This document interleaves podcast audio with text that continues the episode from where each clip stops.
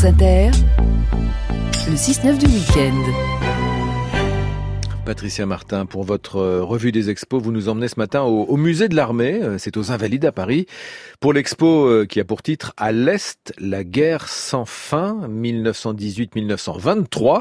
Eh bien, vous en parlez avec Annette Becker, elle est professeure d'histoire contemporaine à, Paris-Nanterre. Oui, c'est une exposition très éclairante sur la marche de l'histoire, on va dire. C'est-à-dire qu'on dit toujours qu'une guerre a un début, elle a une fin. 14-18. Bah oui, mais ça, c'est pas, c'est plus long, presque, c'est plus long avant et c'est plus long après.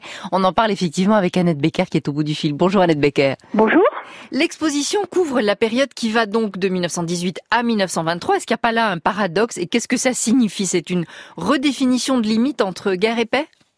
Ce n'est même pas un paradoxe, c'est la réalité de l'éclatement des empires à l'Est après euh, l'éclatement de l'Empire russe suite à la Révolution russe, après l'éclatement de l'Empire ottoman suite à la défaite de l'Empire ottoman euh, dans la guerre, eh bien, on a évidemment une myriade de conflits qui vont s'en suivre avec la redéfinition d'une Europe centrale, d'une Europe de l'Est et du Moyen-Orient qu'on appelait à l'époque le Levant là, partout, les conflits continuent. Vous, vous parlez précisément du Levant et de l'Europe centrale. C'est un autre aspect qui est traité euh, dans cette exposition parce qu'il y a quelques années, on n'en parlait pas forcément. Donc maintenant, est-ce qu'on peut voir l'histoire d'une manière, disons, plus globale?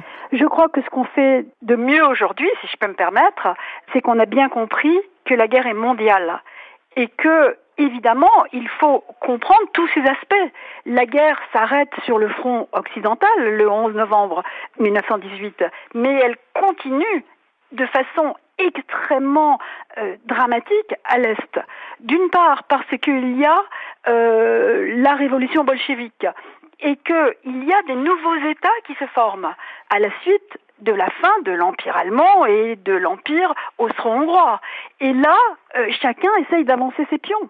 Et donc on va avoir une nouvelle Pologne, une, un nouveau pays qui va s'appeler la Tchécoslovaquie. Partout, on continue à s'y battre. Et puis, évidemment, avec l'éclatement de l'Empire ottoman, eh bien, euh, on va euh, aussi continuer à se battre. Et le problème principal qui va jusqu'à 1923, c'est que faire entre la Turquie et la Grèce? Une guerre terrible qui va continuer et qui va euh, finalement voir la victoire de la, de la Turquie. Et je dirais que cette victoire de la Turquie est une catastrophe avant tout pour tous les, les habitants de la région qui sont obligés de devenir des, des réfugiés. Annette Becker, la sortie de guerre, c'est aussi un moment au cours duquel l'humanitaire s'est largement développé et il y a eu une question centrale, cruciale, qui est celle des réfugiés, notamment les Russes, les Arméniens. C'est une question qui est encore d'actualité. On évite qu'ils ne se fixent. Comment est-ce qu'on a abordé euh, cette thématique des déplacements de population à l'époque?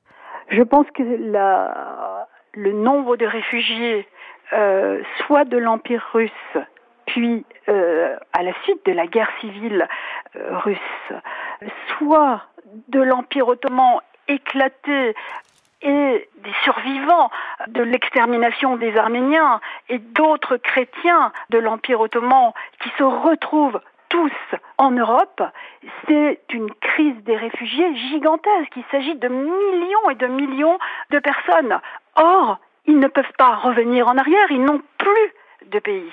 Ils sont donc des réfugiés apatrides et c'est à ce moment-là, dans ces années 1921, que la Société des Nations va essayer de les prendre en charge et en particulier Nansen va euh, créer cet incroyable passeport qui est un passeport de la Société des Nations et qui ouvre vers l'idée que toutes les nations sont responsables de ceux qui sont obligés de euh, quitter euh, leur pays pour des raisons à ce moment-là qui sont des raisons de guerre. Et c'est malheureusement ce que nous connaissons toujours, sauf qu'il n'y a plus de passeport Nansen. Nansen qui était donc euh, norvégien, hein, si je ne m'abuse. Oui, il était norvégien et il était euh, le, le, haut commissaire aux réfugiés. Dernière question, euh, Annette Becker, c'est un champ de réflexion immense aussi qui s'ouvre aux juristes l'après-guerre. Bien sûr, toujours les juristes d'ailleurs autour de la Société des Nations. Et à la Société des Nations, on a essayé en particulier de voir si on ne pouvait pas trouver un système qui soit plus efficace. Et de façon incroyable, un certain nombre de juristes ont dit, eh bien, euh, ce qui s'est passé dans la Première Guerre, en particulier, non pas du point de vue des militaires, mais du point de vue des civils, ces occupations, cette extermination des Arméniens qui n'avaient pas de nom, eh bien, il faudrait trouver un système pour que on ne puisse plus faire des choses pareilles. Et un de ces juristes s'appelle Raphaël euh, Lemkin, et il est déjà sur la route d'un concept qu'il euh, va finir d'inventer pendant la Deuxième Guerre mondiale, mais c'est sa réflexion sur ces années 20 qui est à l'origine du mot qu'il inventera plus tard et qui sera le mot génocide, et qu'on pourra employer pour les Arméniens alors qu'il n'existait pas en temps réel à ce moment-là. Merci beaucoup Annette Becker. Merci à vous. Voilà, je rappelle cette exposition à l'Est, la guerre sans fin 1918-1923, c'est donc jusqu'au 20 janvier au musée de l'armée, c'est aux Invalides à Paris.